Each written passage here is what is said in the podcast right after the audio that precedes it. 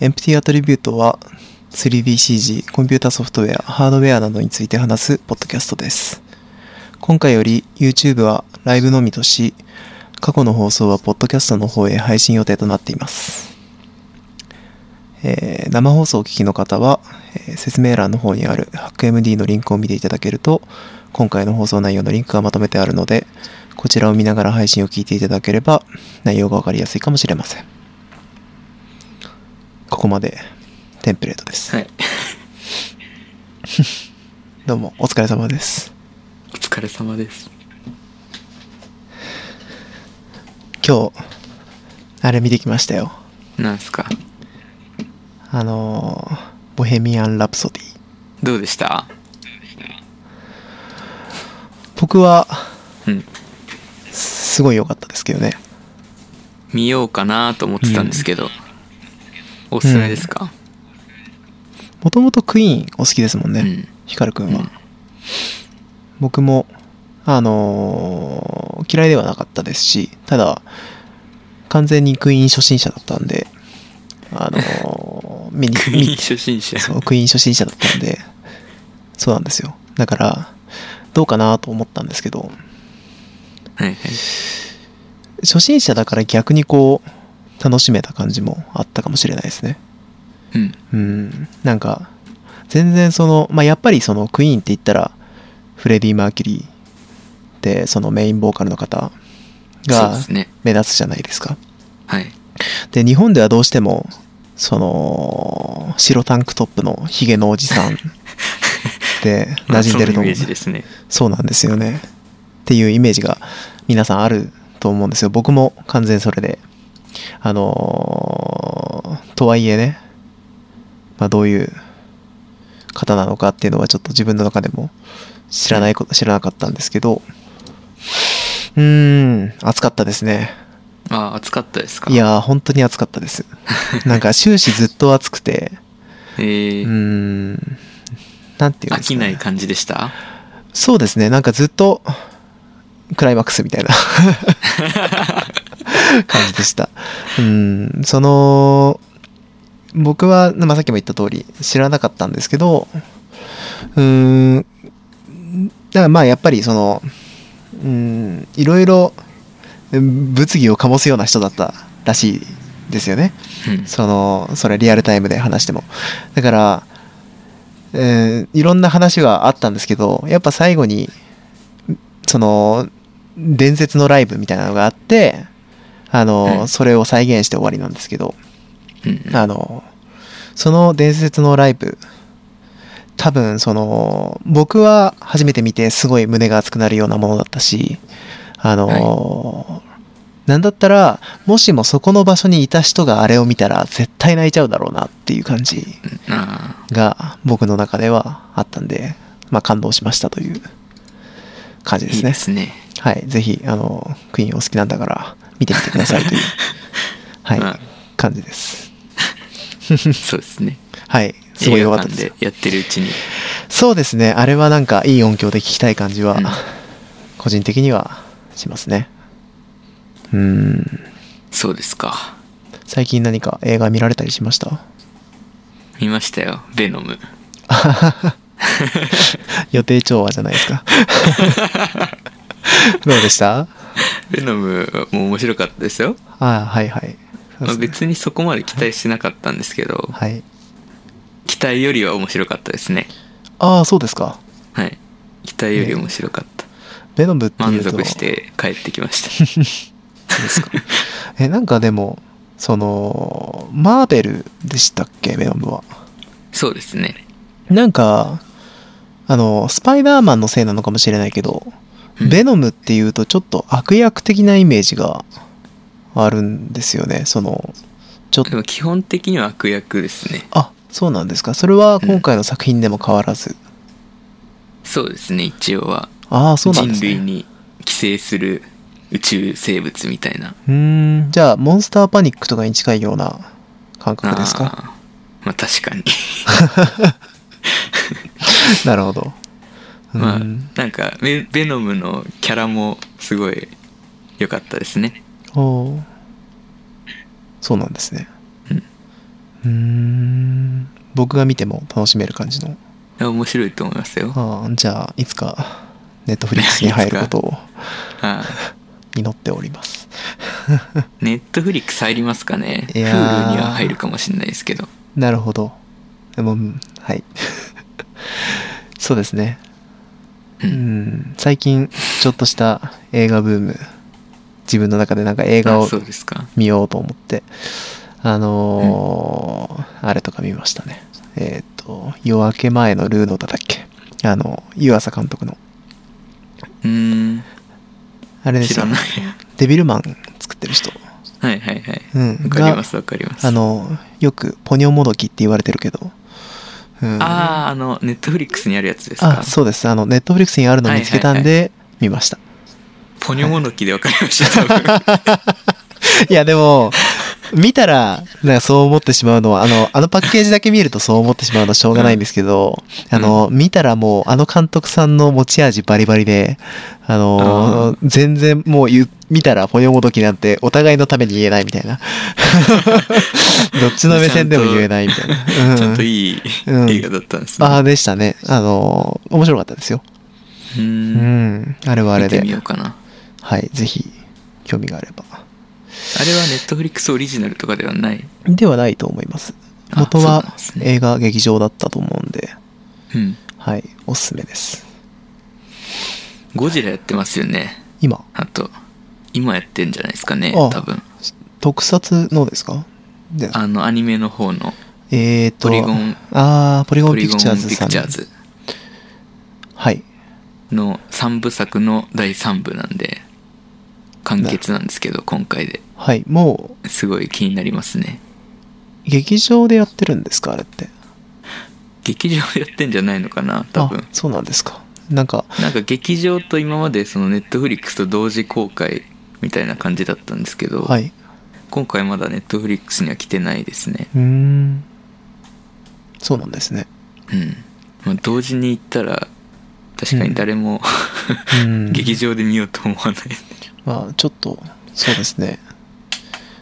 うーんそれは最初からそうで、まあ、最後だけっていう感じなんですねそうですねあ2は分かんないですけどうーんうん多分そうだと思いますまあ光くん的には結構前からあのうんとりあえず見ているという感じがしているので意外と面白いですよああ意外とじゃないけど普通に面白いです よそうですねうん うーんちょっ結と構 SF 感が強いゴジラですねなんか最初の一歩が重いんですよねああいう作品ってそあのの1はねすごい短いんではい確か2時間ない映画なん で1時間半とかはいだと思うんですよねなるほどただ2はすごい長かった気がしますねまあ1だけでもそうですねまあ絶対1見たら2見るじゃないですかそり2ゃの方が SF 感がすごかったですね、ああそうですかうんはいちょっとはいおす機すめ会でがあすれば見てみますボヘミアン・ラプソディもぜひ見てください、はいネタバレもクソもないと思うんですけどもあのうんうんすで、にいらっしゃった方なんであれですよねそそうだの実話ですもんねちょっと話つなげちゃいますけどあの、は予告編でやってたそのレディー・ガガが主演を務めてるなんか映画が面白そうだなってあーなんかややるんでしたっけ、やるんですかまだやってないんですやっかてるねんですかもいや、わからないですけど、結構前からなんか予告で見うるんでう、んやってるんじゃないのかと思ってました。うん、うん、ああれれははですかね予告だけ見てるとなんかこう、また音楽で、あの、エンダーじゃないですけ ど、あの、音楽で心つかまれる感じのはいはい感じで面白そうでしたよ。うん。んあんまりまだ人から聞かないから、もしかしたら上映してないのかな。でも、うんあの予告初めて見たのってそれこそ23ヶ月前とかだと思うんでうーんもうやっててもおかしくなさそうだなって思いますけどそうですねうんやってるんですかねなんて言うんだっけ、ちょっとタイトルは全然思い出せないんですけど、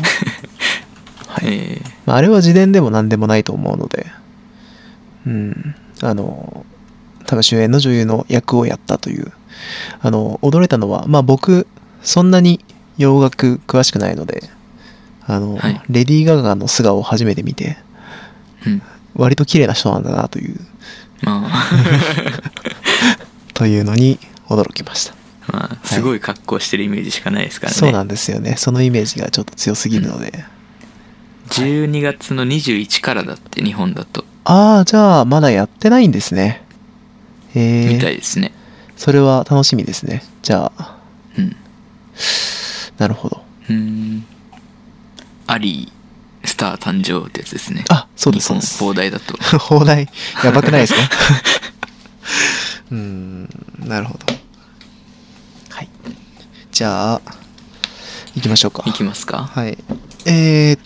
とじゃあ上からやっていきますじゃかあこうねくんがいっぱいある感じですかね。そうでも項目数的にはそんなでもないですよね今一つ消化しちゃったしね まあ、そうですね。ねうー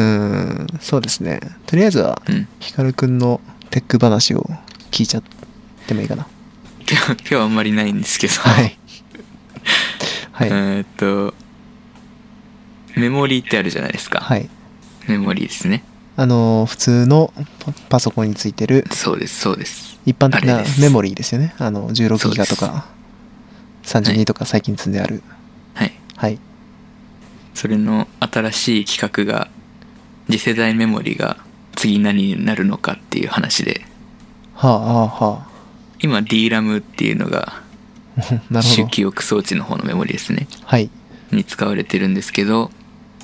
なんかね、この前のニュースでね、N ラムっていうのが出てきて、はい。ちょっと気になったんで調べてみましたっていう話です。は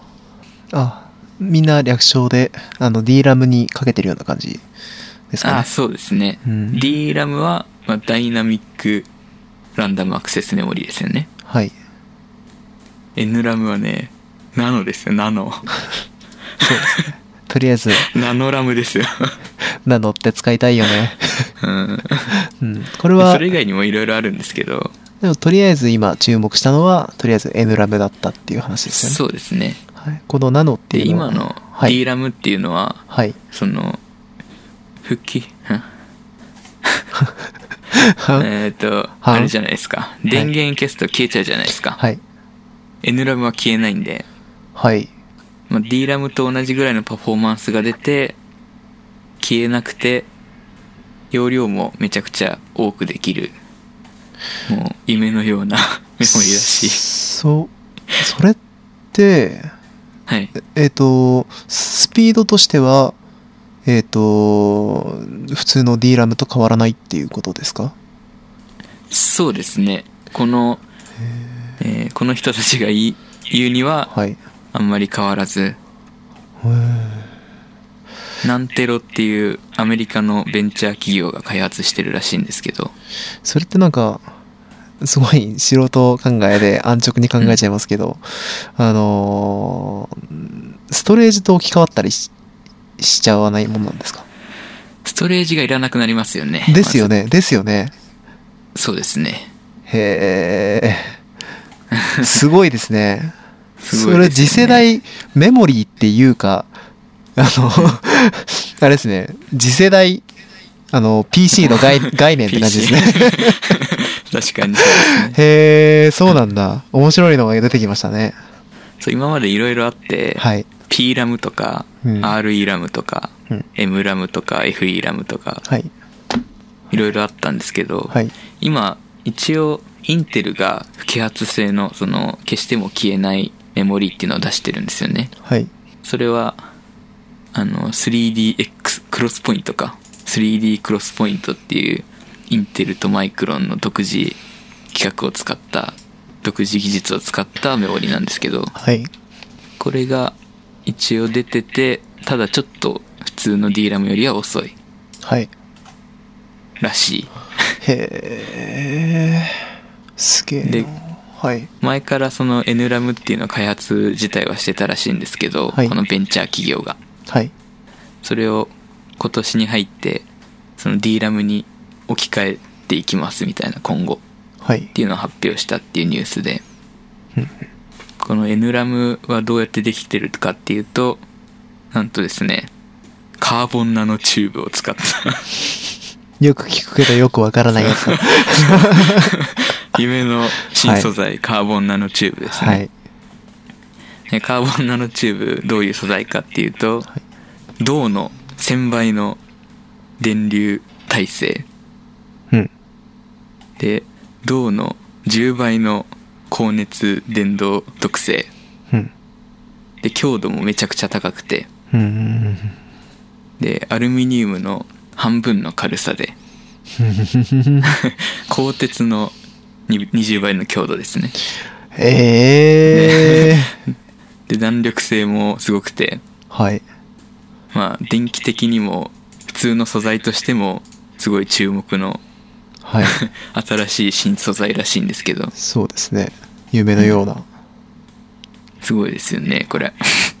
本当にできん のかなうんそれはてい理うところです理論上ですかそれとも、えー、と実際もう作られていて運用されているもの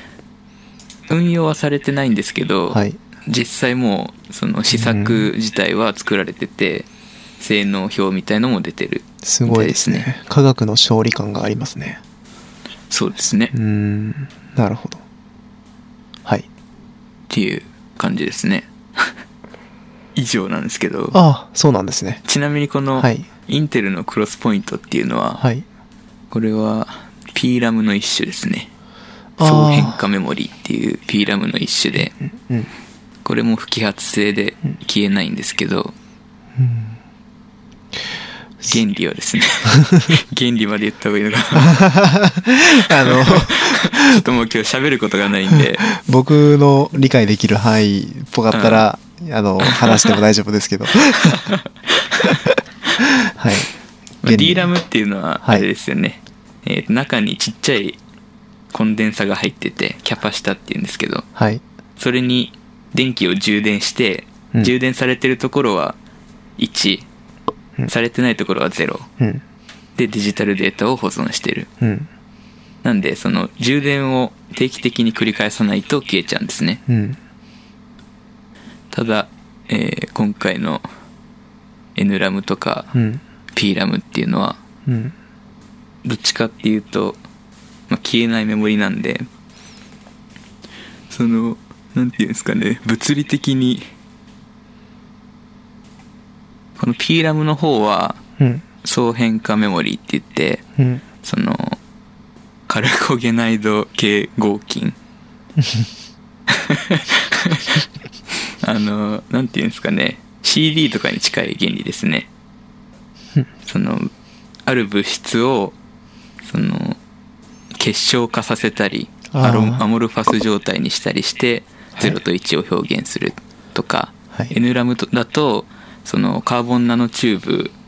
をたくさん集めて作ったフィルターみたいのを挟んでおいてはいそれのカーボンナノチューブ自体のをくっつけたり離したりしてぶ物理的にはいで電気が流れやすかったり流れづらかったりして0と1を判別するみたいなはいう感じらしいですよーんこれはえっ、と結構現実的な話としても持ち上がっているんですかねそのナノの方っていうのは N ナノの方、はいナノの方はまだ製品化自体は目処は立ってるのか立ってないのかまではわからないですね、うん発表があっただけっていう感じですか今後やっていきますっていう方針をの発表があったっていう感じですねでもこれなんで実際に叶ったとしたら、ね本当にそのあれですよねさっきもちょっと同じようなこと言いましたけどあのーパソコンっていう概念がちょっと変わりますよね今までの、そうですうねん、流れみたいなものがうん多分全然変わってメモリーと同等のてかまあメモリとして動く上でうーん動いちゃうってことですもんねそのそうですねソフトウェアなりうんそれはすごいですよこれは ちょっと SSD どころの騒ぎじゃないですね もうあれじゃないですか、電源を起動したらも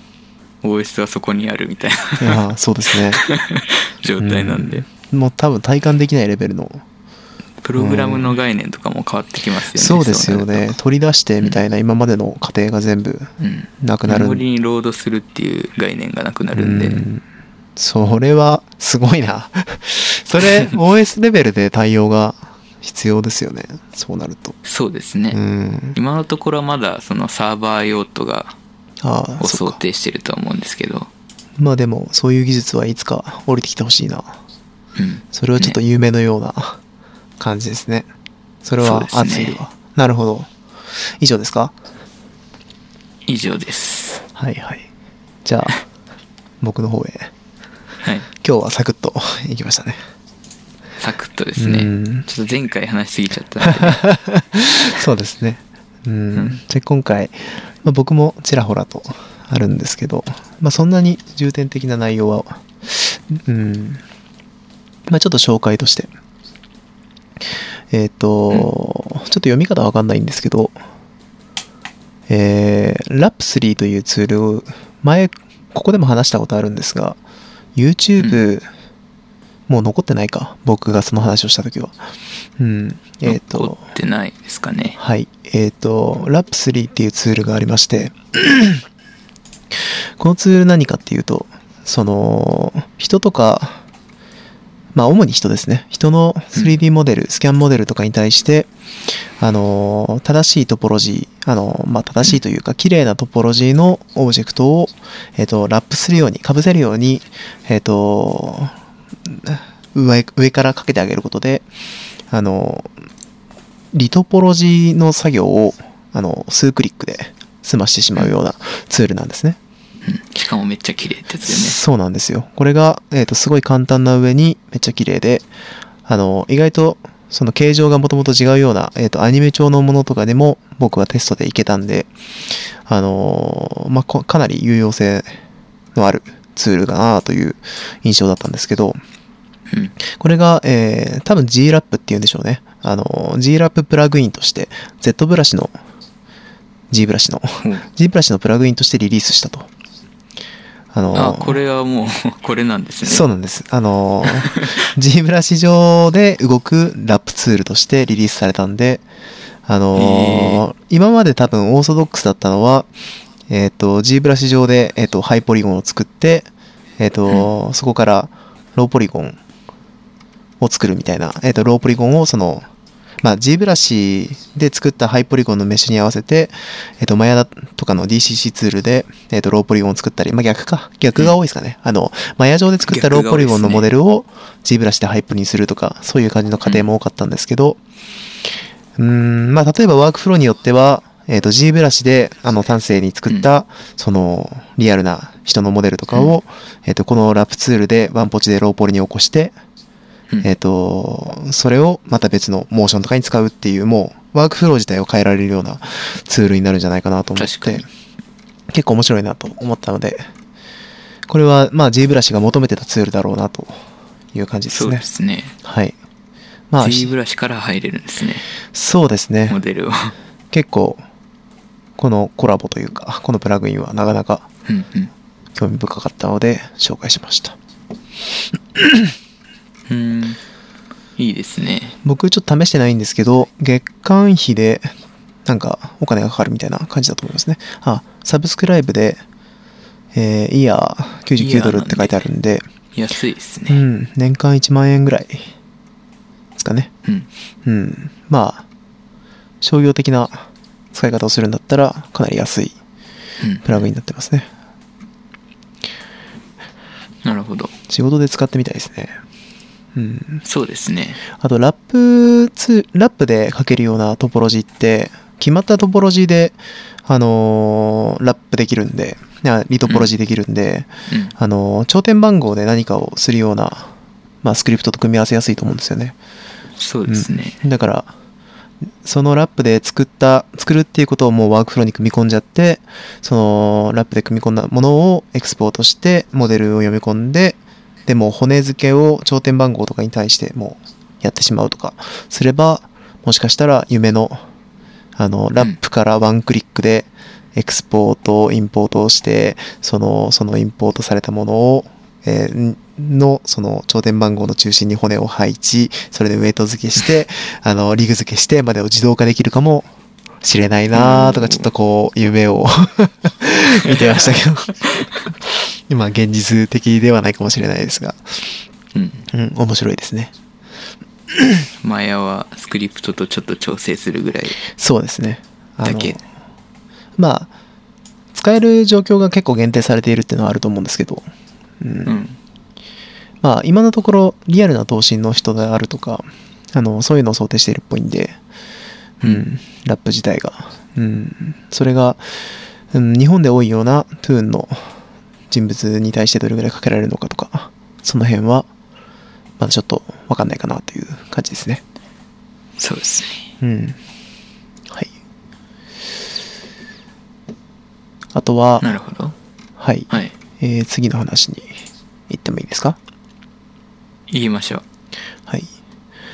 えーサブスタンスペインターの2018.3が公開されました。っていう話なんペでーすスけど。早いな そうなんですよね。あの、 案件やってると、なんか毎月のようにアップデートしました、アそップうですよデねートしましたって来るんです よ。これが結構厄介で。 そうなんですよね。あの、古いバージョンの人が新しいデータ基本的に開けないじゃないですか、サブサブスタンスって。ああそうですね、うん、だからその一人でもかたくなになんかアップデートしない人がいるとその、データでちょっとこうねめんどくさい感じになるんでうん、あの合わせないとうんあのアップデートするならみんなアップデートしなきゃいけないと思うんですけど まあ当たり前のこと言いましたけどねはいサブスタンスペインターの2018.3まあ2018になって3回目ってことですかねわからないですがそうですねのえっ、とアップデートがありましたとうんはい。えーまあ、前回の時もちょっと軽く話してたと思うんですが、最近その UI の大きな変更とかいろいろ変更してきたんですけど、サブスタンスペインターって。ああ,、あはいはいのー今回もかなり、あのーわかりやすい形で影響のある変更をしてきたので、まあ、みんなが使うにあたって便利になったというか、違ったんで、ううんまあ、かなりいいんじゃないかなというところですね。えっと、そのうちのいくつか紹介できればなと思ってるんですけど、えーっと、ちょっとわかりやすいところから、えー対象ツール、えっと、左右対象のツールですね、うんが拡張されて、えっと、まあ、プレーンみたいな、疑似疑似的なプレーンを真ん中に入れて、まあ、3D コートとかそうなんですけど、あの、疑似的なプレーン入れて、その左右を、あの、X なり Y なりで、その対象にして、えっ、と、ペインティングができるっていうツールがようやく導入されましたと。なるほど、うん中心をずらせるってことですねそうです、そう左で右す。対称のこれは、まあ、なんで今までなかったんだとか、いろいろな声を 聞くんですが、やった、まあ、その通りですね。あの、意外とサブスタンスっていうツールは、あの、対象もそうなんですが、あの、均等に何かをするっていう機能がなくて、あの、例えば、ネジ穴みたいなものを、均等にポンポンポンポンって置いておきたい時あるじゃないですか。ありますね、うん。ああいうのが結構やりにくいんですよ、実は。えーできないことはないんですけど、あの、レイヤーがすごい増えていっちゃったりとかするんで、うんあのその辺得意じゃないんですけど、まあ、これだったら、左右対称に関しては、まあ、あくまでペインターなんで、こう、直感的にやっていくソフトだと考えれば別にいいんだいいと思うんですけど、うんまあ、その直感的にやる上で機能が一つ増えたって感じですね。うん。シンメトリーツール。なるほど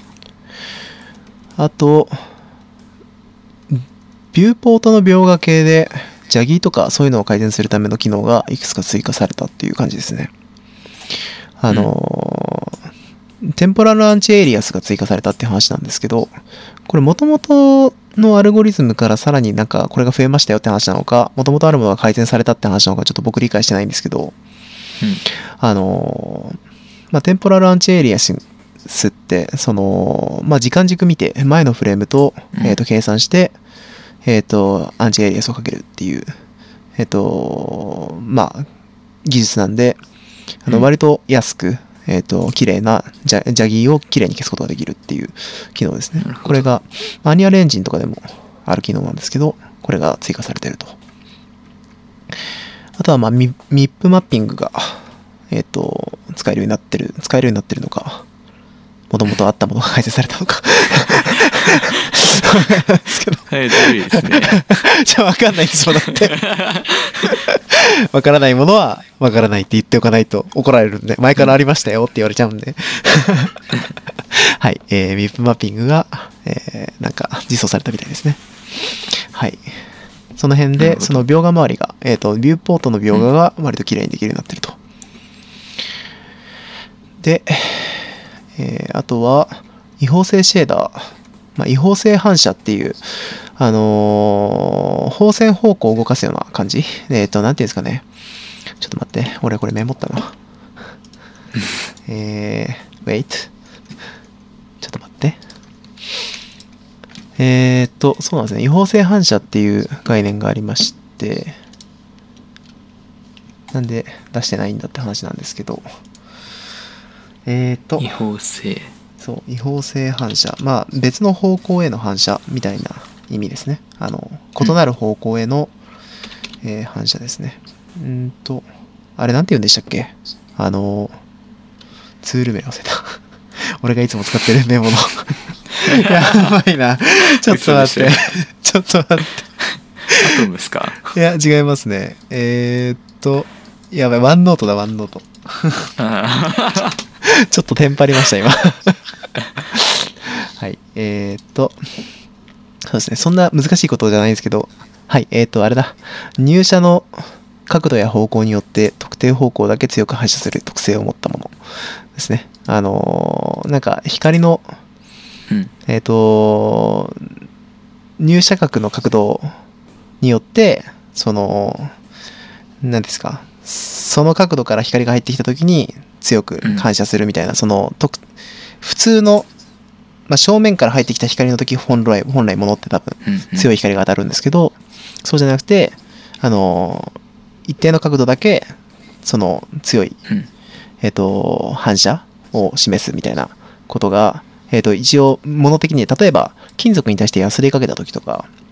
あの、斜めに傷が入るからあれじゃないですかその反射がちょっと別の角度から当たった時に、えっとちょっと光か光がなんか強くなるじゃないですか、 うん。うん、そういうことだと思ってますはいあれですね。なんかのレアカード。あそうですそうですそういう感じだと レアカードのあの、はい光を当てると模様が浮き出て見える系そのうですねあのシークレットレアみたい な、感じに見えますねはいはい、感じですキラねッキラのやつですよね。はい、僕はそう解釈してます。それが、なんかあの、新しい、えっ、と、違法性反射がサポートされたというようなことらしいですね。なるほど。あと、僕ら的に大きかったのが、えっ、と、2D ビューポートに描画されているものをテクスチャーとしてエクスポートできるようになったっていう話で、うんえっ、と、これが、要は、えっ、と、サブスタンスって、あのーまあ、もともとどういうツールかっていうと、えっ、と、うん PBR テクスチャーとか作るのに、えっ、と、最適なツールなんですけど、うんあの、PBR テクスチャーって、まあ、今のゲームの作り方的に言えば、あのーよくある作り方として、あの、アルベドうん。だってますよね。なんか俺今、すごい、ゲシュタルト崩壊を起こしてアルベドって間違ってるような気がしちゃったん ですけど。は合っていると思い。ますよアルベドとか、あの、まあ、要はベースカラーとして使うテクスチャーと、えっ、と、ノーマルマップで、うんえっ、と、まあ、ものによっては AO とか、あの、アンビエントオクルージョンとかですね。あと、えー、まあ、ラフネスですね。あの、アンリアルエンジンでいうラフネス。多分、ユニティではスペキュラー、でもユニティで多分 PBR ベースじゃないと思うんで、うん。で、えっ、と、まあ、アンリアルエンジンの、その、まあ、っていう、そうですね。あとは、ハイトマップとかはでも、そうか、もともと扱うっていうとちょっと別の概念になるんで、難しいですけど、まあそういうふうにいろんなテクスチャーを、えっ、と、一つの描画のために使用してるわけですよ。うん。で、そのテクスチャーを一括のテクスチャーセットという概念で管理できるようにしてて、あのーそのいろんな値を持った、えっと、マテリアルを塗る感覚で使えるんですね。あの、3D オブジェクトに対して、あの、一つの、例えば、えっと、傷がついた金属的なマテリアルがあったとして、そしたはら、いその傷が、傷として、えっと、ノーマルマップが入るわけじゃないですか。はい。で、えっと、まあ、テクスチャー、ベースカラーとしてちょっと傷が入ったところに対してサビが出てたりとかするから、そこでベースカラーとして色が乗ってたり、あの、まあ、そういういろんな情報を、その、まあ、傷がついてるからラフネスが荒かったりとか、えっうと、んするんですけど、そういう情報を一つのマテリアルとして管理して、そそのペインティングをしたところに、その傷がついたら、えっと、金属っていうマテリアルを塗っていくみたいな。だから、はい一回の塗るっていう動作で、そのす今言った全てのテクスチャーを塗っていくみたいな感じうんで、えっと、使えるわけなんですよ。うんうん。なんですけど、えっと、これの、うん弱点として、テクスチャーのエクスポートするときに今までの設定だと、えっと、今言ったそれぞれのテクスチャーあるじゃないですか。ベースカラーと、えノーマルとっていうテクスチャーがあると思うんですけど、エクスポートが今まで、えっと、それぞれの素材でしか出せなかったんですよ。あの、例えば、ああ、ああ、そうそうそうことそうベースカラーとスペキュラーカラーが入ったえっ、とまあスペキュラーカラーっていうか例えばベースカラーに AO のえっ、と暗いところを載せたようなテクスチャーとかまああと、多分今回のアップデートで一番大きいのはえっ、とそのベースカラーに、えっとシェーディングのライティング状況が載ってるテクスチャーを出したいっていう状況ですねうん。うん。あのーまあ、陰影関係も込みで、その描画されているテクスチャーを出したい。っていう時に、それをベイクしている状態で出したいと。いうような時に、ビューポートに映っているものとして、えっ、と、う 2- 2D のビューポートに今映っているものをエクスポートできるようになったんですよ。うーん。だから、えっと、PBR ではないようなプロジェクト、あの、Unity とかでやるような、えっと、疑似的に、あの、リアルなものを表現したかったりとか、えっと、金属の、まあそういう反射的なものも載ってる状態で表現したかったりとかっていうような、えっと、テクスチャーを出したいときに使いやすい機能として、えっと、まあ汎用性の高い機能として使えるようになったという感じなでるすほね。ど。これはかなり便利になったっていう感じですね。うん。そうですね。はい。で、まあ、あとはかなり細かいところなんですけど、ちょっと調べてきたところとして、これうまく説明する自信ちょっとないんですが、えっ、と、まあ、メモリーが、メモリーを使う効率が良くなったよっていう話があるんですけど、うん。えっ、と、そのメモリ管理として、えっ、と、スパースバーチャルテクスチャーってのを使ってるんですね。ほう。でこれちょっとあスのはいスパーススパースっての がおそらくなんだっけやべ調べたんだけどな ちょっとスパースは各自調べていただくとして えっとまあ、つまりそのサブスタンスっていうのは今言った通りいろんなテクスチャーを、えっと複数個一つのオブジェクトに対してマテリアルいくつもアサインされてていっぱいのテクスチャーをだ大量に扱うことが多いわけですよ。でそれを低コストで管理するためのシステムとして実装されたと。はい、なんですけなるほどど。まあこれの、まあ、具体的にどういうものかっていうと,、えっと現在のビューポートの視点から、えーのみ必要なテクスチャーをメモリから出し入れして必要な分だけ描画するうん。でそれによって、えー大量のテクスチャーセットとかを持つ、えー、とプロジェクトとかでもその常に全てを描画してるわけじゃなくてあの、うん取り出したりしまったりを繰り返すことによってあのリアルタイムでの処理っていうのを軽減するっていうことになってるんだと思いますなるほど。そうですね、まあ、一応ス全パっ部、テクスチャーの全部をメモリに置いとかなくてもいい。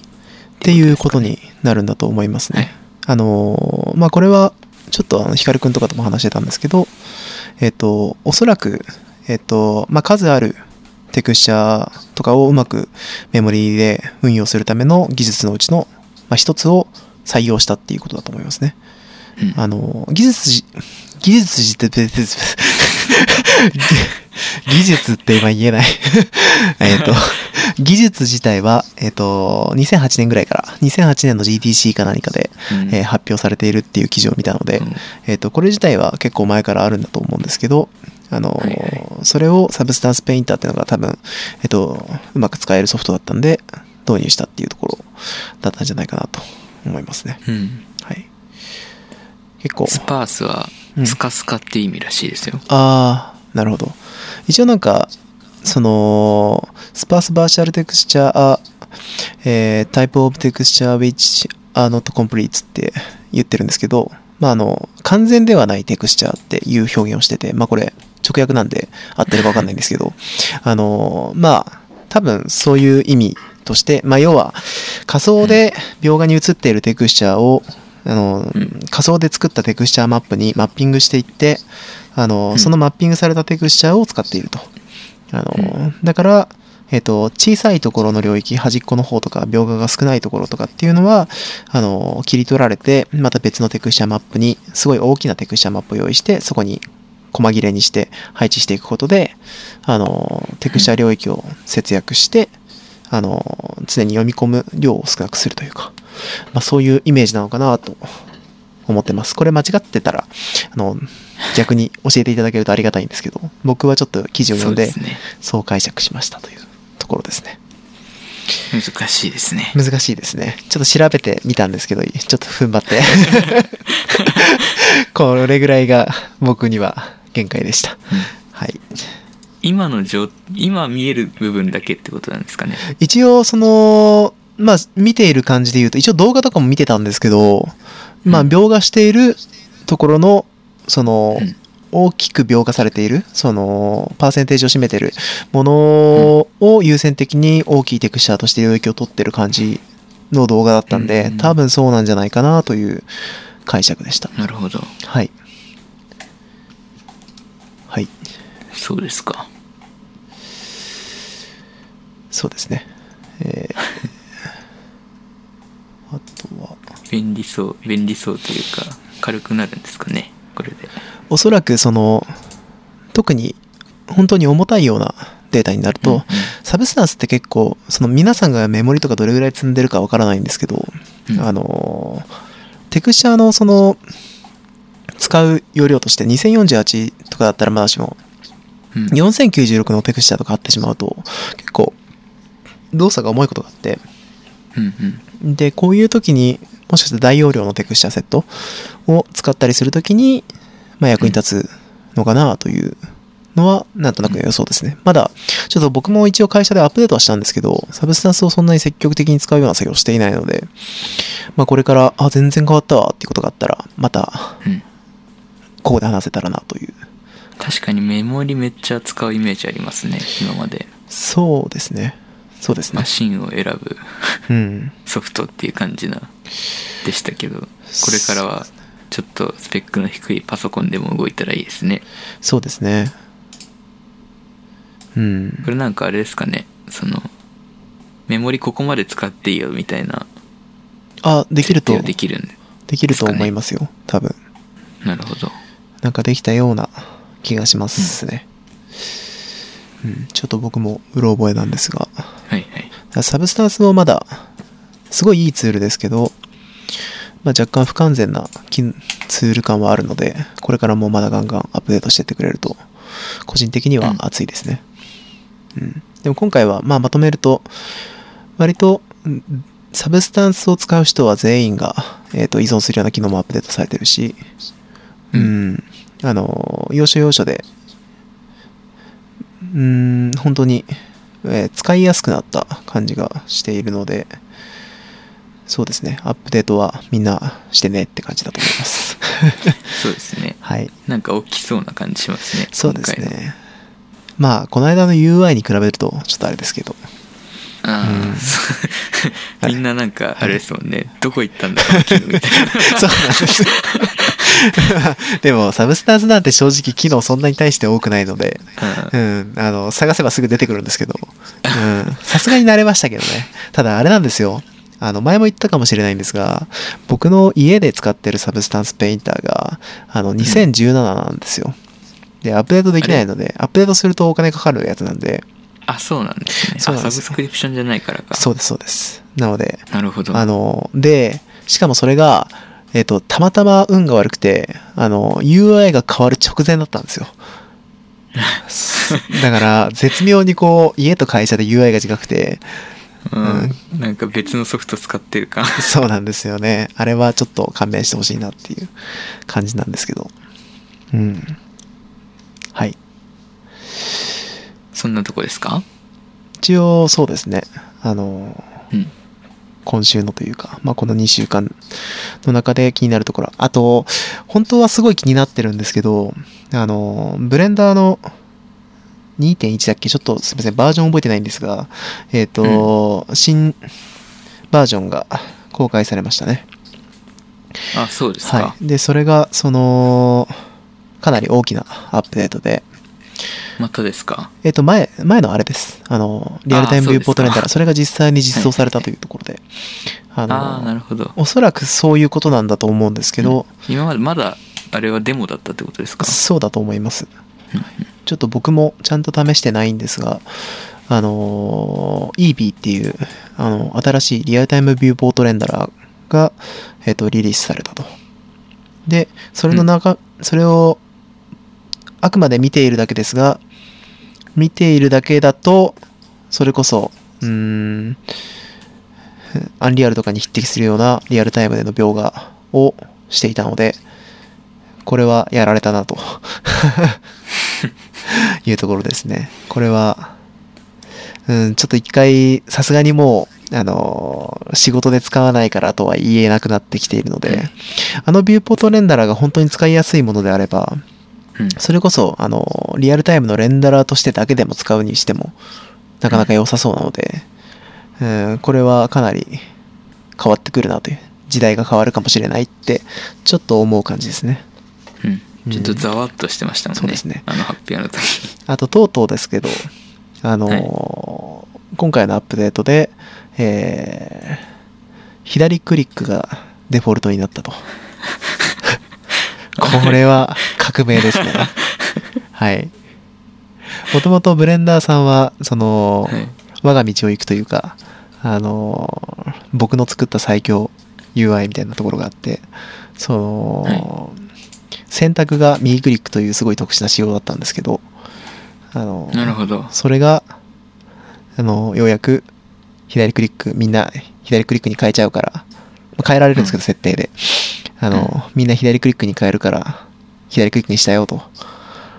いうようなことがあったみたいですね。はい。なので、これからは左クリックで選択ができるようになったと。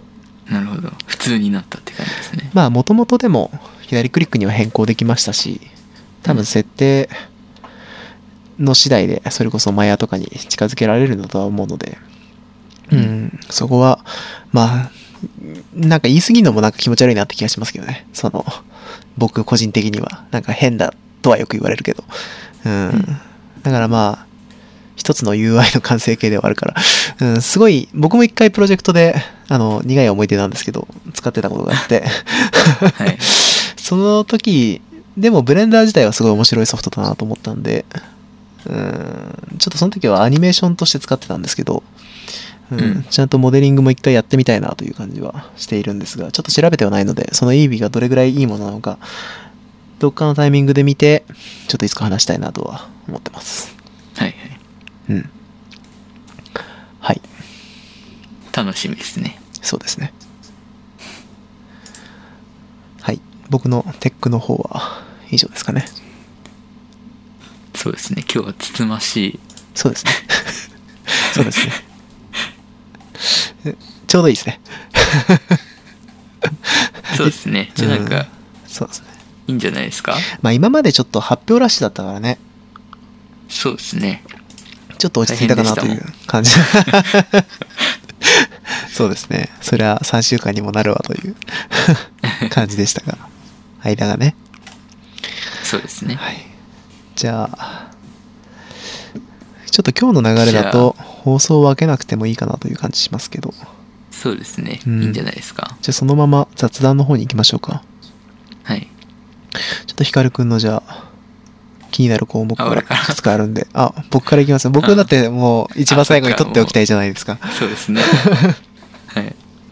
はい。うん最近前回の放送からだとまずフォールアウトを買ったんですよはい流行ってますねホールアウトあれは76って言うんですか76はいそうですねなるほどフォールアウト76っていう新しいフォールアウト4の次自作ですねはいで今回からはオンラインになって登場っていうところで、ちょっと興味があったんで買ってやってみたんですけどはいまあ 面白かったですあもう過去形じゃないですか最近もやって ない、あれオンラインゲーだからいくらでもだって終わりないでしょ、うん、あそうなんですよねはいまあちょっと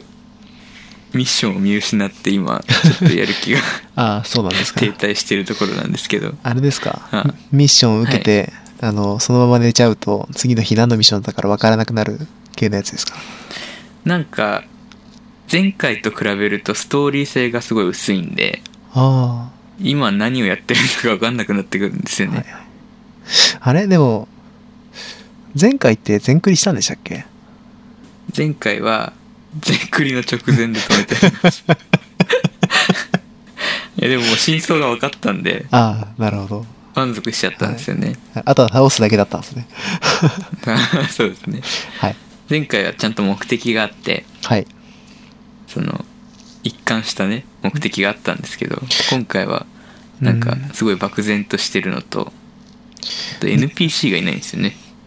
前回っていうのが一応「フォールアウト4」ですよね、 4ですう4、んで今回のが「フォールアウト76」っていうまた別の、うんシリーズみたいになってるとはいなるほどで今回が NPC いないえっ、と、P、PVP しかないってことですかあの人間のそうですね人間のはい。 NPC がいないんではい。ああ、なるほど人。そうですね人は人の形してるものはみんな人の形っていうか人間はみんなプレイヤーではい。あとはゾンビとなんか獣、 って感じです ねはい。なるほど。うんまあ、オンラインでやったらみんなでやったらすごい楽しいと思いますよいやー、そうなんですよね。ちょたっと友だ、達いないんでねそうなんです よね。ヒカルくんは MMORPG ゲームを一人でカンストまでやった 歴史を持ってますからカンストまね。では行ってないですけど、あ、ね、カンスト行ってないんですかずーっとずーっと一人でやってるっていそうですね。うんちょっと伝説を持ってるんで、まあ、苦じゃないんでしょうが。うん、でも、フォールアウト76は、よく聞くのは、人とやってこそ、みたいなところは、まあ、そう聞ですきねますよね。あのフォールアウトの世界観をみんなと共有できるみたいうん。なのは確かに熱いのかもしれないですねちょっとその、友達が多い人は 俺と一緒にやる絶対買わないじゃんか わいそうになってきた。あの、フォールアウト、うん、ただちょっと小耳によく挟むのは、あのう、ん前回のを求めてると、その、そんなに面白くないみたいに言ってる人が多いなというのは、うん、聞きますね。あーうん。何を求めてるかによるんだと思うんですけど。うんあの世界観を楽しむっていう意味では4よりなんか4倍ぐらいそのワールドが広くなってるらしくてはあ4倍だっけなすごい広いんですようん。なんでまあ散歩するのは楽しいですねあー散歩ゲーなんであれはでも結局その、フォールアウトシリーズが分かってないと、あんまり楽しめないみたいなことはちょいちょい聞きますね。そうですね、うん。初めてこれやると確かにストーリーもないしいきなり謎のなんか世界終わったうん 世界観に 一人ぼっちで始まるみたいなまあでも、主人公の気持ちを味わわさせられてるのかもしれないです。 そうかもしれないですね。うん、うん、そう考えると、すごい、あのー綿密 な計画済みだったのかもしれないけど。 なるほそど。うですね。了解しました。まあ、友達多い人はやるといいですよ。はい、おすすめです。おすおすおおすすすすめめでだすそうです。皆さん、ぜひ、友達と一緒にプレイしてください。まあ、なんだったら、ヒカルくんを誘ってあげてくださ い。あ、そうで すね。うん、そうですちょねっ。と、一緒に協力プレプレイするやり方がわかんないけ ど、そうか、一回もないか。 はい。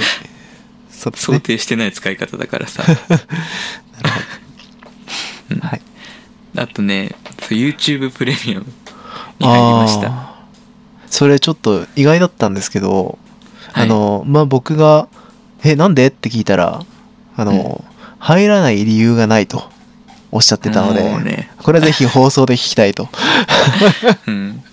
はい、まあ、こうくんがどうかはわかんないですよ。はいこの YouTube プレミアムって、はい1180円月額なんですけど、今はい、入ると。うん、そこそこするね、えーそうですね、1000円超えなんでそこそこするんですけど、はい今まで Spotify に入ってたんですよ。はいあの、音楽聴くやつ。うんでそれが980円だったんですね。はいで、それをやめたんですよ。はいやめるとなんかやめるやめればやめるでちょっと不便なんですよねあれって たまに音楽聴きたい時に何にもないんではいで YouTube プレミアムはその YouTube ミュージックっていうはい Google プレイミュージックと同じなのかな、うんあれって多分今後統合されるんだと思うんですけどはい音楽も聴けるんではい音楽も聴けて YouTube の広告がなくなってはいでしかもたまになんか大学の講義動画とか見るんですけはあはいど、うん、それだとバックグラウンドで再生したいじゃないですか、ああ携なる帯ほでどはいそれもできるんですよはい携帯閉じても流れ続けてるし、うんそのサファリとかでネットブラウジングしながらでも流れてるんではいっていうのとあとは YouTube オリジナルズっていう YouTube のオリジナルムービーとかオリジナルドラマがあるんですけどうんそれも見れるんですよねでうんそれがね、ちょっと見てみたんですけどいくつか気になるやつがあったんで、うんまあ、これは入ってみようと思って、まあ、うん Spotify より200円ぐらい高くなるだけですしまあそうですねその僕も同じ状況だったら確かに YouTube プレミアムの方が良さそうだなって思いますねそうですねうん音楽入ってる人は買えるメリット大きいですよね Spotify ってのはあくまで音楽のサービスでしかないんで、そうですうねんそうす でるねと Spotify がねすごい使いづらいんですよあー個人的な意見ですけどはいそアれプリがはめちゃくちゃ使いづらくて Spotify 確かにアプリケーション触る気にならない感じだったなそうそうそう、はいもう何何がどこにあんだか分かんないし、そうですこのねアーティストの曲のをの出し方もよく分かんないうんどちらかというとその連携が強いからその Google ホームとかであの連携して、えー、と呼び出せるからあのまあとりあえず使ってたけどうん確かにそうですね、そうですね、うんまあ YouTube プレミアムももちろん Google なんではい連携できますしはいでなんかあ YouTube 限定音楽とかもあるじゃないですかなんていうんですかあああのはいあのア ねーティストが出してるうん YouTube 動画だけのその PV みたいなあああるんですね MV かミュージックビデオみたいなはいそれもそのバックグラウンドで再生できるんではいあと YouTube を中心に活動してるアーティストとかなんか非公式だと思うんですけど昔僕もその YouTube をバックグラウンドで流したいと思ってた時に、あの非公式のアプリケーションがそのありますねそうなんですよねバックグラウンドに対応しててうんそっちを使ってたことはありますね、うんあれがなんか公式に認められてい ることではないような今気がしてきたけどそどれをうなん聞いでてするかからね それがすごい使いやすくなった感じですかね、ああなるほどうん、っはいそうですねまあてい確うか感じにです、バックグラウンド再生はいいですねうん、まあ今ね PC オリジンっていうねはい YouTube オリジナルミュムービーというかドラマを見てるんですけどはいこれがねすごい面白いんですよ SF で、ああはいまあ、もちろん SF なんですけどあの言われなくても SF だろうなって思ってましたけど、 あのはい マルフォイの人いるじゃないですかマルフォイのはい人、はい、うん、け名前はちょっとわかんないんですがはいはいはいあマリマルフォイの人が出てるんですよねトム・フェルトンはいえトルトム・フェルトンが宇宙に行くっていうほー 宇宙にマルフォイがいるっていういいドやラそマれなんですそけどれはそれは違うでしょそ れはそれはなんかなんか違ううんなるほスどトーリーとしてはえっ、と未来の話ではい目覚めたらすごいどこだか分かんない新宇宙の宇宙船の中に7人ぐらいのグループがいてはいここはどこだみたいな はいちょっとミステリーとホラーが入ったような SF ですねおーその人たちは今までは普通に生活してきた人だったんですかそう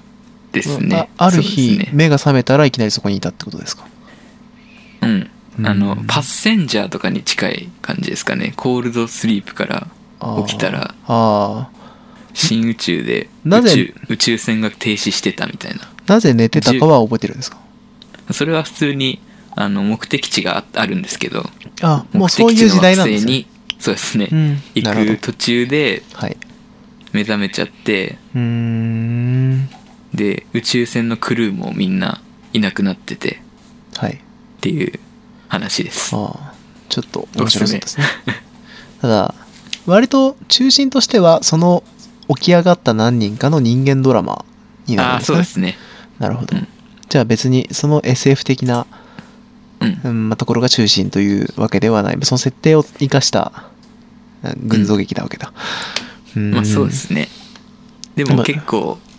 いい感じですよへえで完も成度高い感じしますねでも言まうだ5話ぐらいまでしか見てないですけどでも YouTube プレミアム入ってないと見れないですよね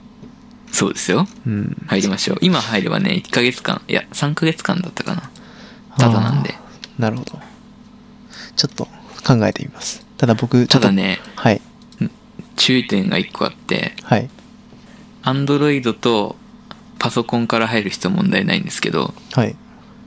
iOS から入る、その YouTube プレミアムに登録しようとすると、 はい1500円って言われるんですよ。えそ れそれはわざとですか多分、わざとだと思うんですけど、わかんないです。うんなんでだかわかんないんですけど、あーなるほどでももちろんあれでアすよンねドロイドと PC でキャンペーンをやってるのかもしれないですね。今入れば1800 1180円だみたいでも他のデバイスから登録すればもちろん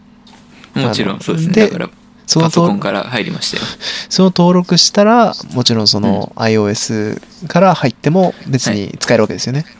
同じアカウントでログインすれば。それはひどいですねこれひどいんですよそれひどいですね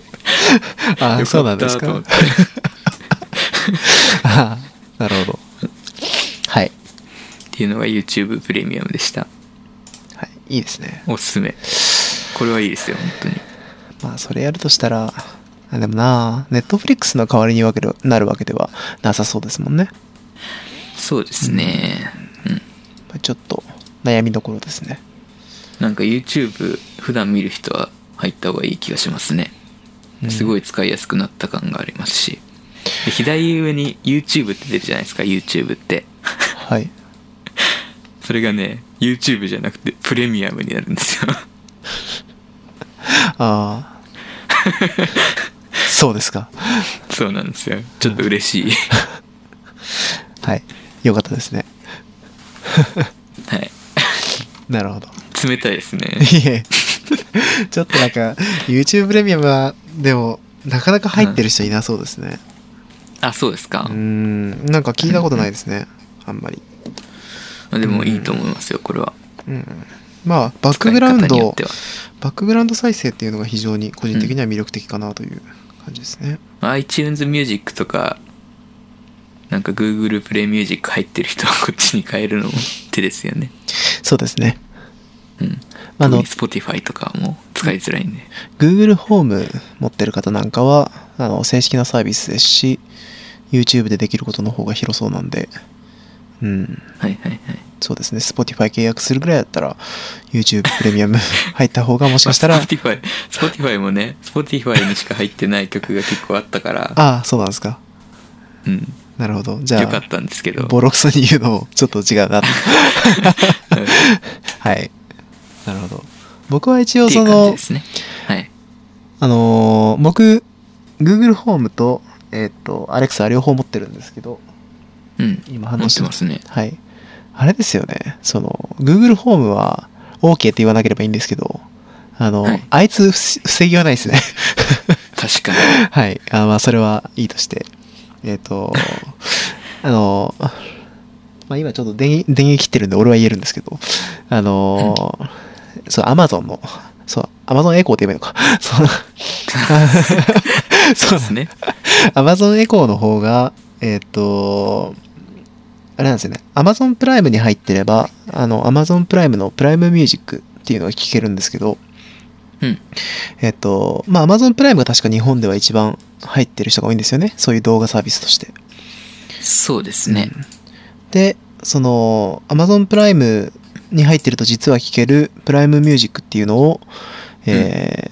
ー、アマゾンエコーで、えーかけられるので、あの、うん意外とそれは、なんか使ってる人いなくて、あの、便利ですよというところですね。確かに。うん。特別に設定とかもいらないですもんね。そうですね。それだと。うん。それこそ Google でいう YouTube みたいな、その、うんうん。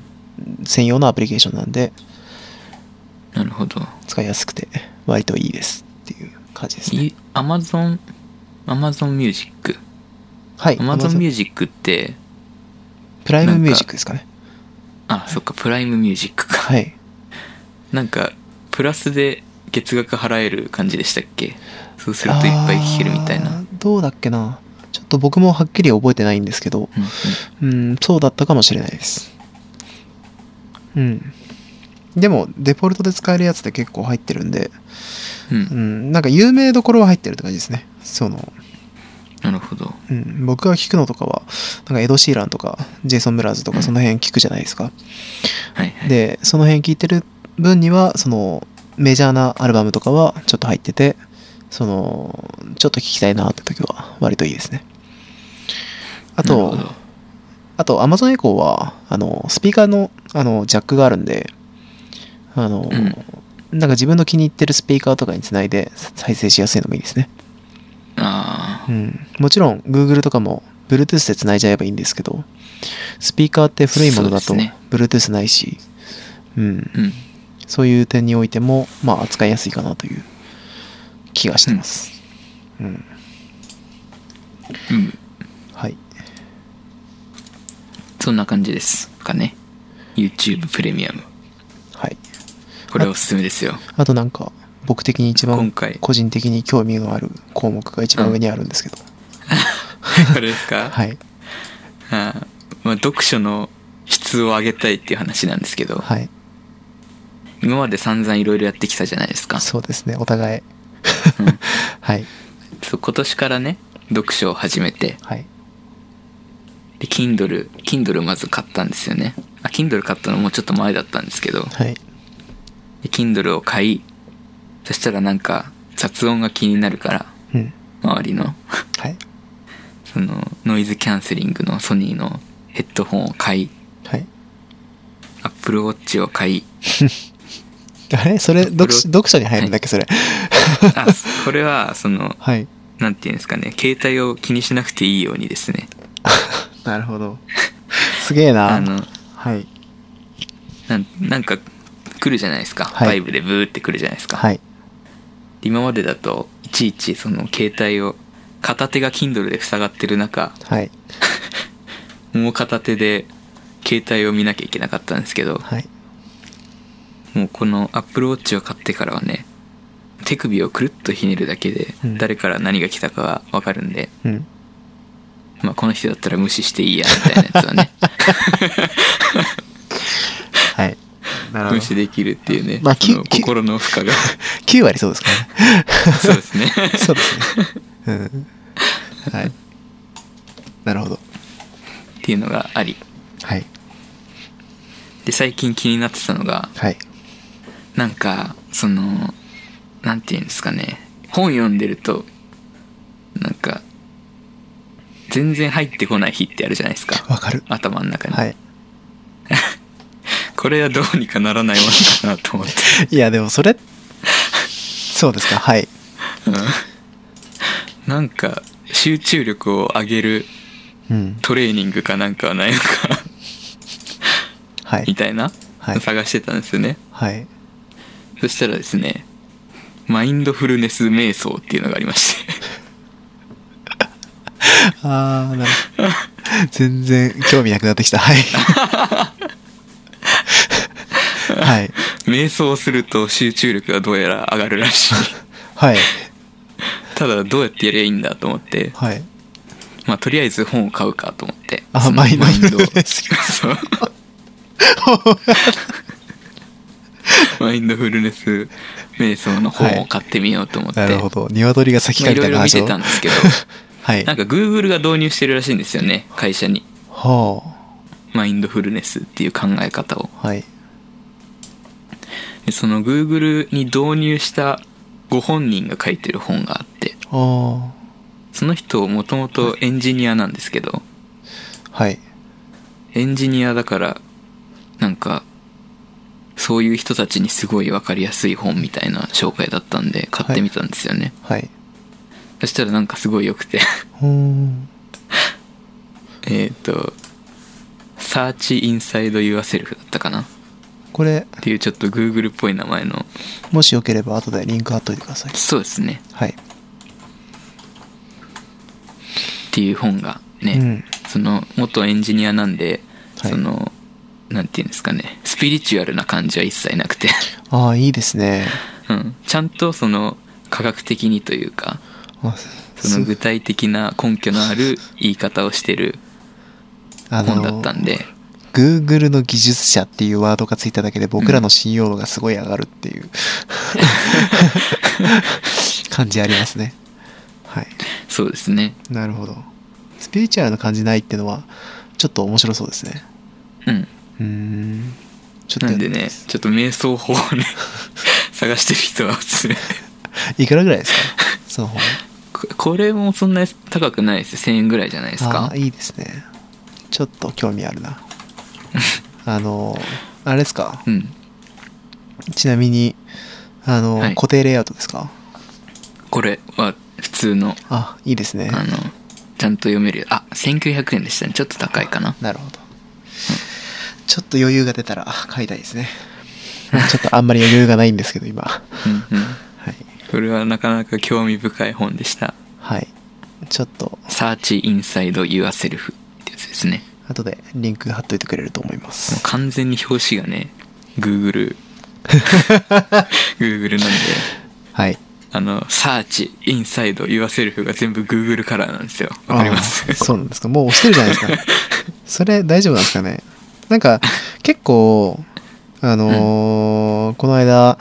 だから、アーキテクシえーっ、と、うんゲームエンジンアーキテクチャとか、うんあのーそういう本読んでて思ったんですけど結構企業のその技術レベルのことまで書いちゃってるじゃないですか。あーなんか、はいまあそう今回のその今言ってる「サーチなんちゃらふんたらふんたらは」あのー多分別にそういう企業で研究したことじゃないだろうからまあいいんでしょうけど、はいはいあのーなんかそういうのってどこまでいいんだろうっていうのはちょっと気になるところですよね。んそうで。すねまあでも Google にとって悪いことは言ってないですしうんうん。これに関してはそっか。すごいいい会社だっていう紹介だったんではい。結構もうすごい昔からいる Google エンジニアでもともとうん。なんか社員番号が 100, 100台だったみたいなおすごいですね、書いてありましたけどええ抜け輪に差し込まれたりしないんですかね今はもうなんか独立しちゃってるみたいなんですけどね、でなんかこのマインドフルネスを世界に広めて世界平和を目指してるらしくてこの人がうんなんだろうなど こでその悟り開いたんですか ね面白いですそけうどですねうん、ちょっとその経緯を知りたい結構そのノーベル平和賞とかにもノミネートされるような人らしいんでへえ面白いね面白いちょっとエンジニアからそっちに行くっていうそれ普通に興味が出てきたなちょっ とはい後でうん教えてください貼っときます小ノートにはいあと小説の話しちゃおうかそうですね逆数そう宇宙小説ね今まで2冊ずつ紹介してたんですけど、はいなんか2冊だと心に残らないなと思って聞いてる人 の、ああ、なるほど。残していきたいですね。うん、この回はこの1冊って決めた方がいいかなと思ってはい。今回この1冊なんですけどはい。逆数宇宙っていうねはいこれ珍しく日本の方のはい小説ですねうんえーこれがですね言論言論新人賞だったかなほ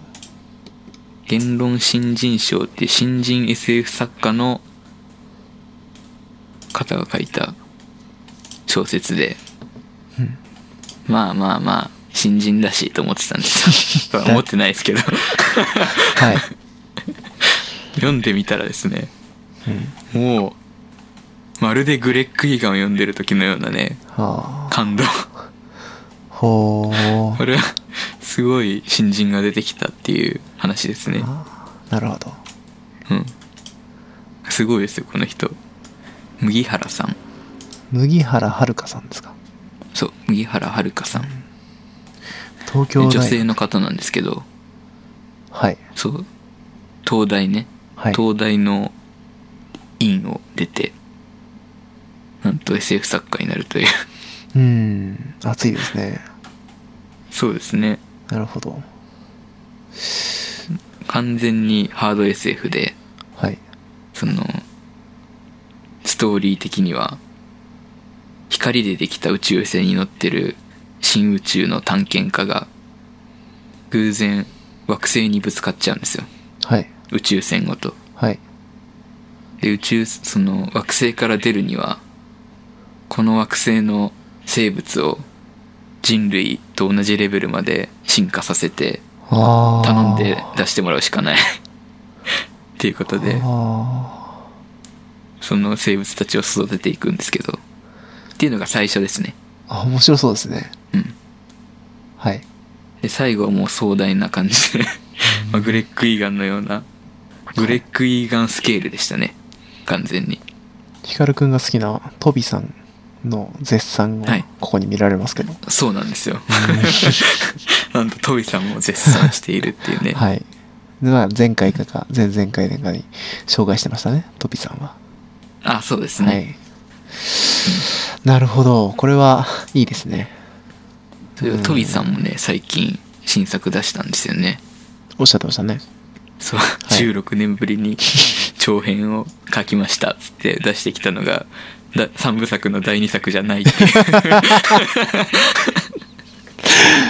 いや、みんな第2作を待ってる中新しいのが出てきて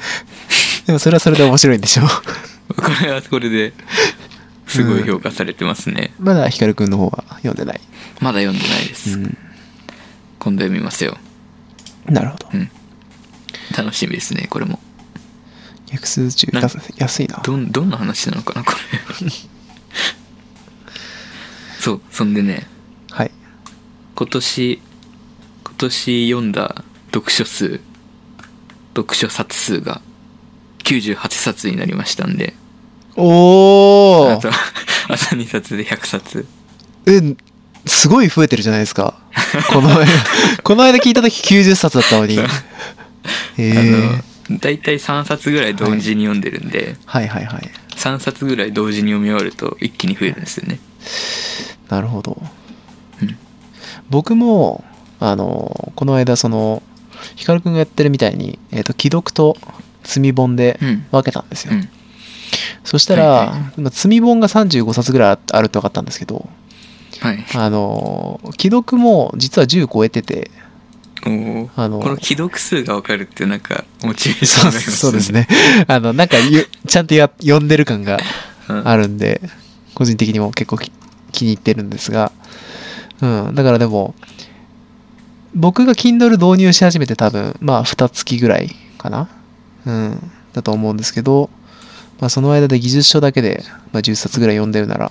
まあ、個人的にもそんな悪くないかっていう感じですね。うん。うんはい。なるほど。じゃあ、あと2冊目指して、今年100、き去年104だよって来年言えるように頑張そっうてでくだすさい。ねはい。あと2冊俺も来年を100冊目指そうかあいいんじゃないで すかな。いいですね。ちょっともう、あの、オーバーウォッチの時間をね、あの、小説に当てればちょろいですよ。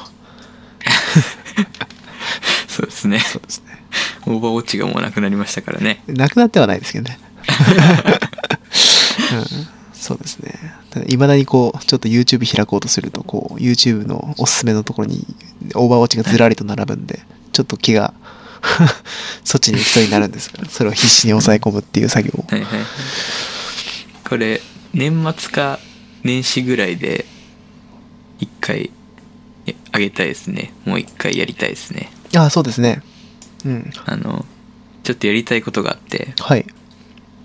2018年買ってよかったものベストなんたらみたいないいですねそれはじゃあ企画として あの僕も上げてきて一緒にやりましょうかもうそれだけの放送みたいなのを一回やりますかやりまし ょうはいいいです楽しいですねそれ多分まだ第2回とかなんだけどそうっはいていう感じでしたはい以上ですかはい、はいで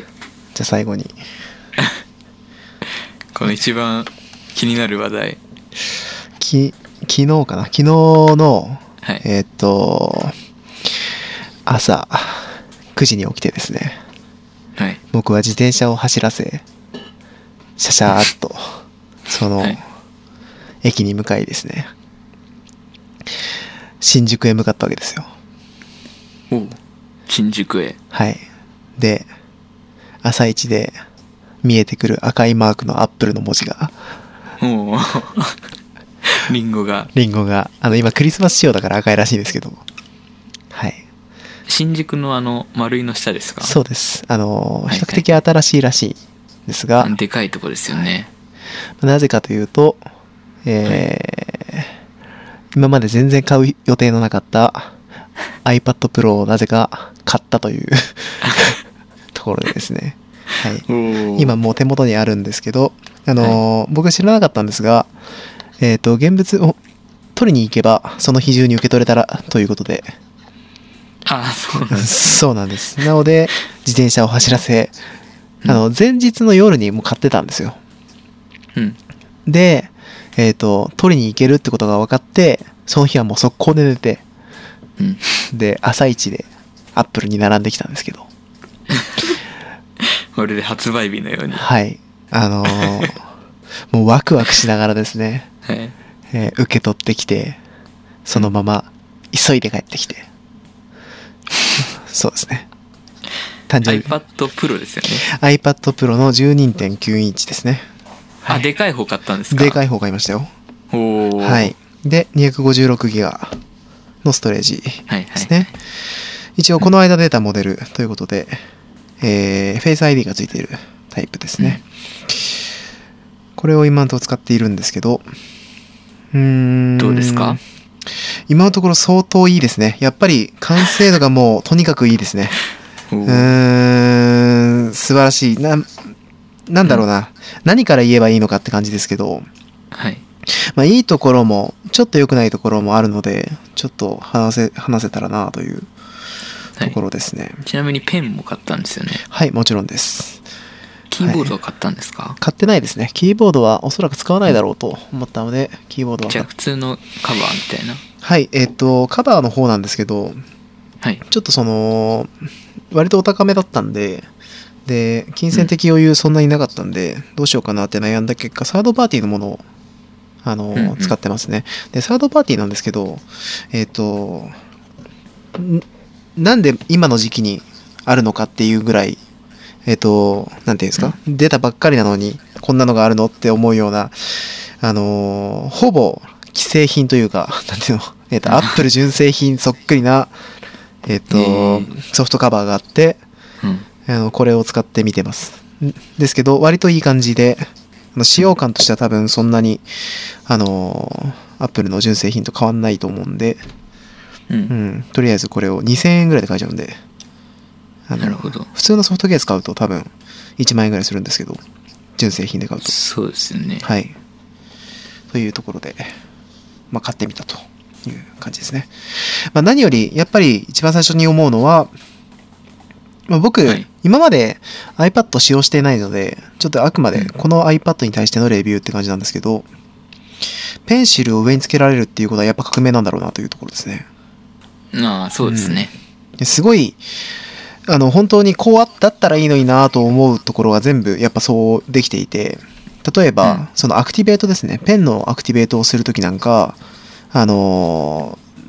どうやってつけるのかなと思ったらやっぱりマグネットでパチってくっつけるだけでもうアクティベートできちゃうんですよ。うんうんうん、さすがですいよねやそういうとこそうそうなんですよこういうとこできてないところ結構多いじゃないですか。うんそう、こういうところで不満を持つの結構多いんですけど、こういうところはもうほんとさすがで、あの、ペンのやり方どうやるんだって調べたら、もう上にパチってくっつけるだけですと。 そしたら勝手にやってくれますで、おー、さすがアップルだなと思って。で、まあうん実際画面つけてみると、めちゃくちゃ綺麗だし、うーん、そうですね。使い勝手もいい感じですね。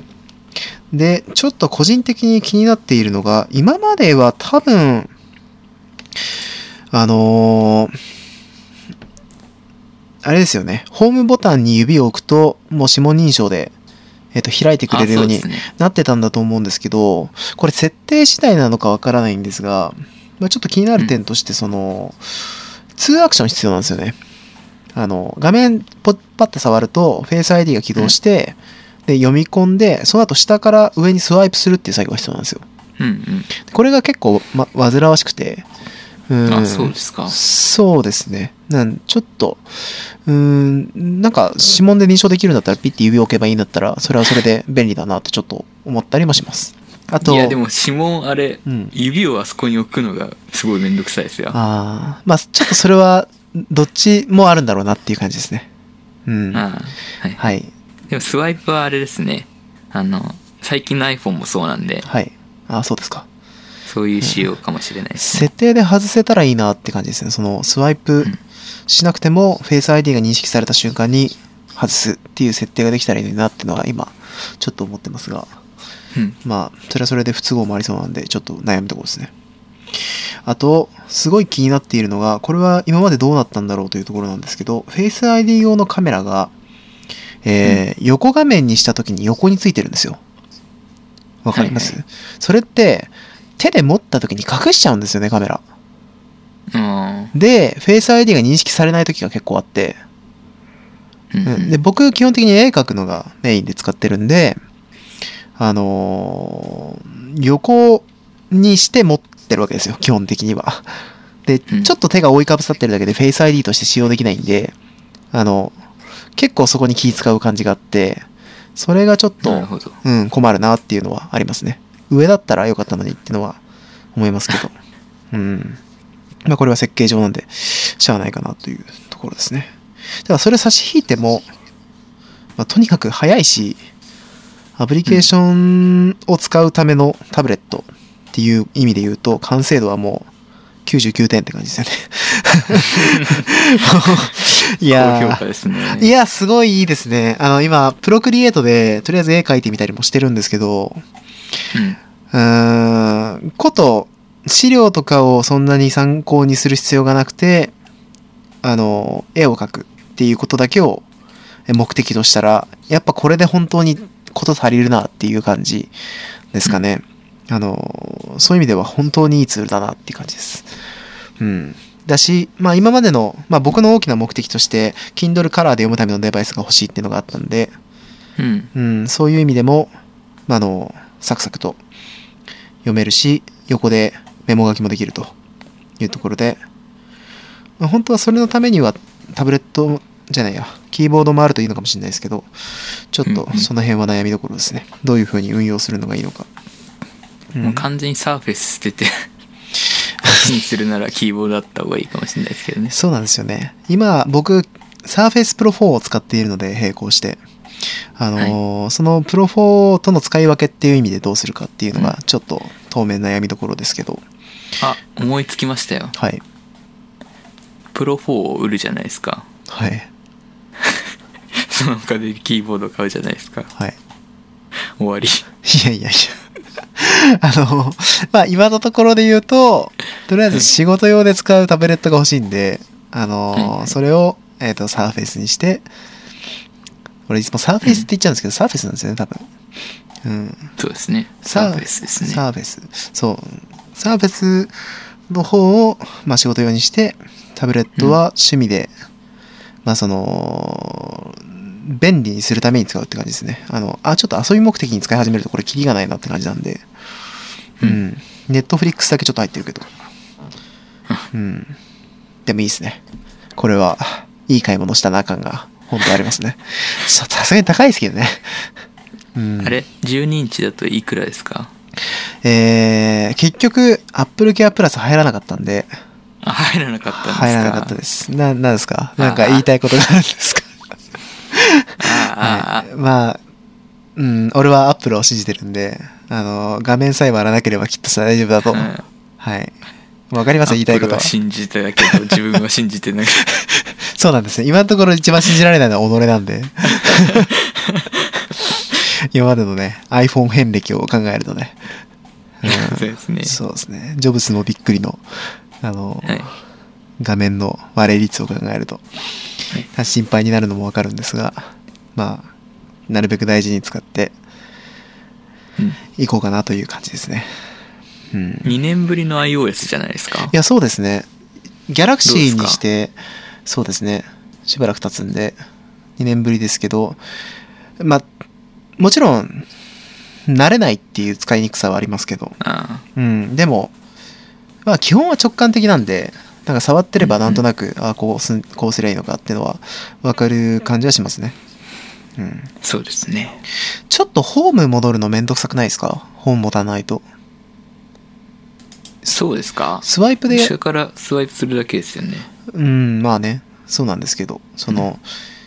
なんていうんですかホームねボ、タン使わないですけどねちょっとそ iPad の、で下から、うんえっ、と、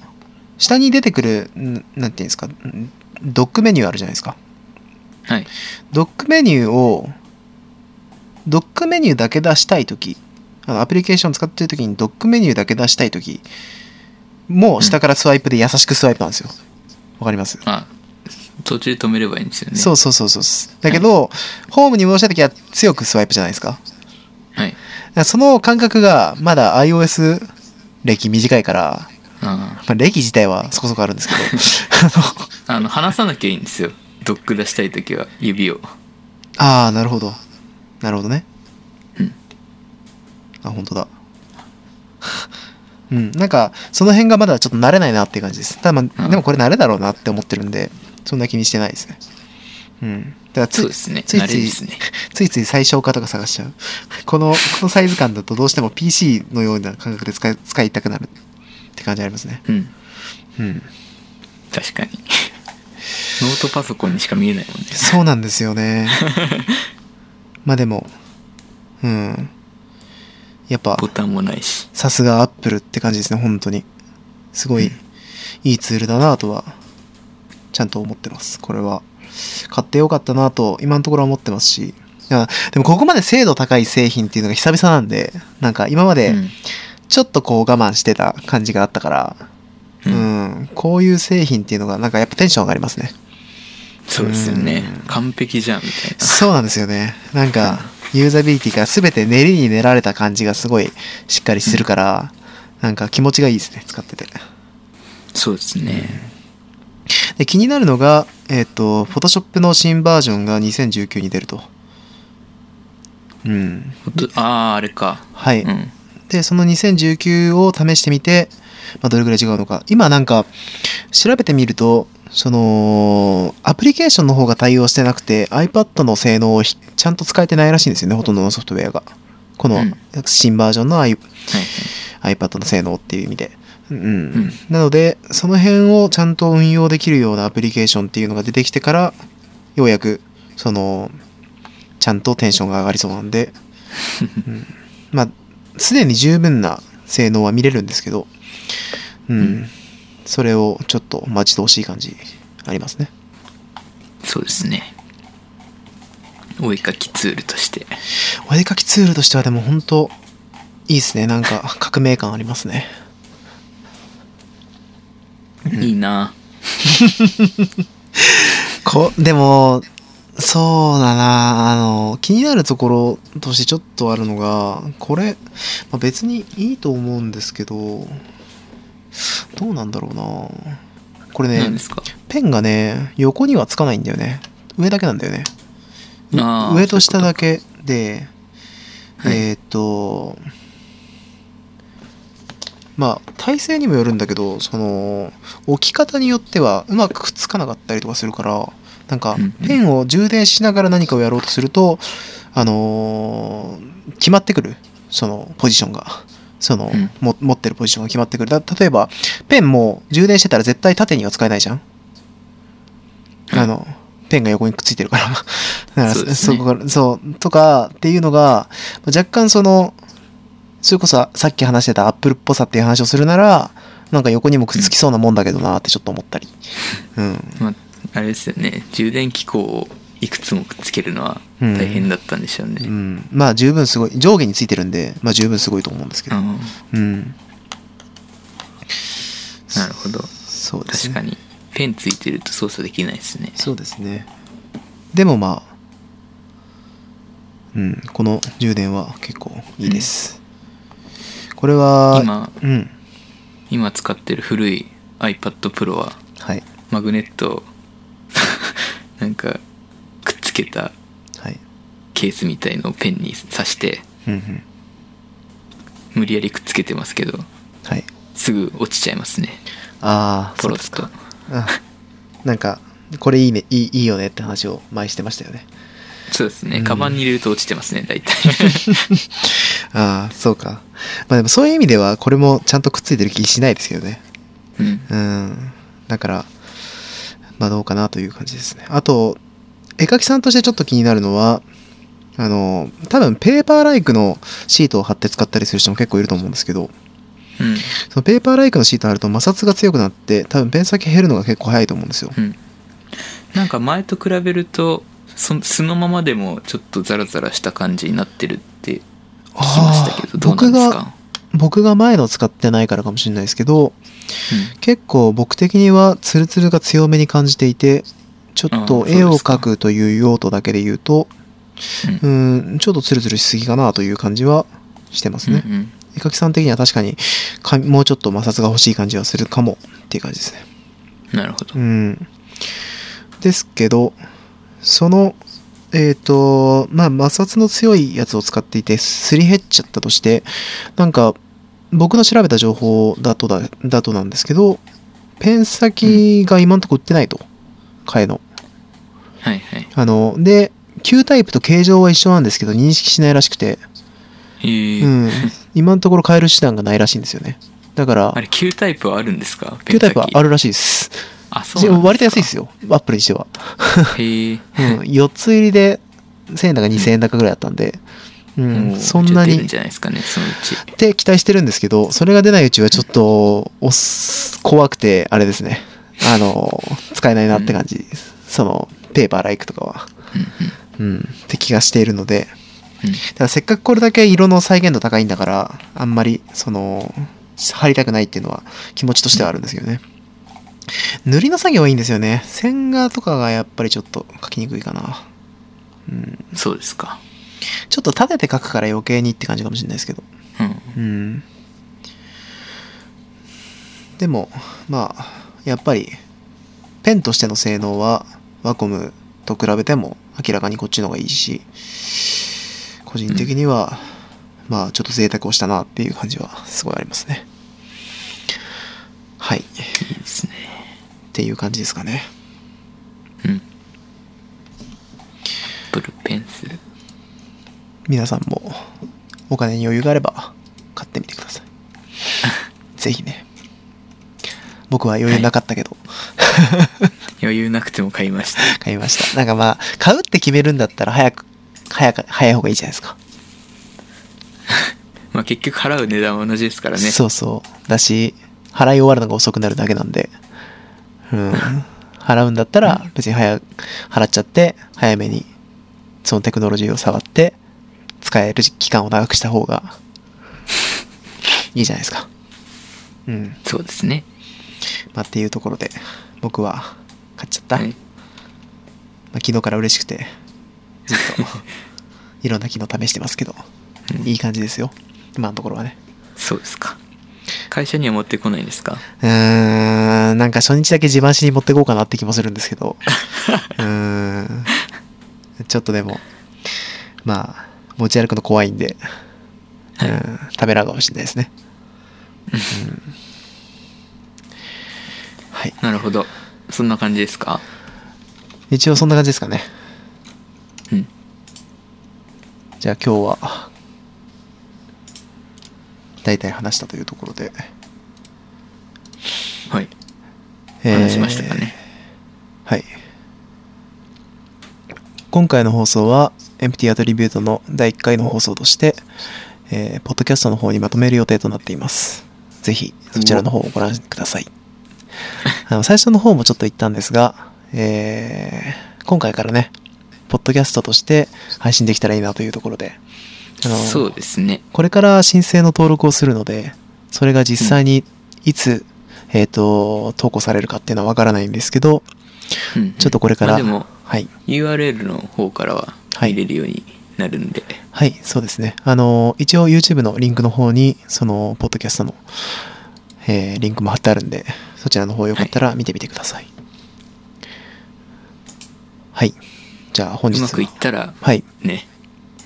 来週話しますか来週じゃない や次の次回でそうですね。うまくいったら、ちょっと次回、その、ポッドキャスト周りの、えっ、と、まあ、テックというほどのことじゃないと思うんですけど、まあ、僕らがどういう環境で配信してるかとか、あのーまあ、どうやったらうまくいったか、みたいな話もちょっとできたらなと思ってます。はいはい。じゃあ、今日はこの辺で、お疲れ様です。ありがとうございましたありがとうございました。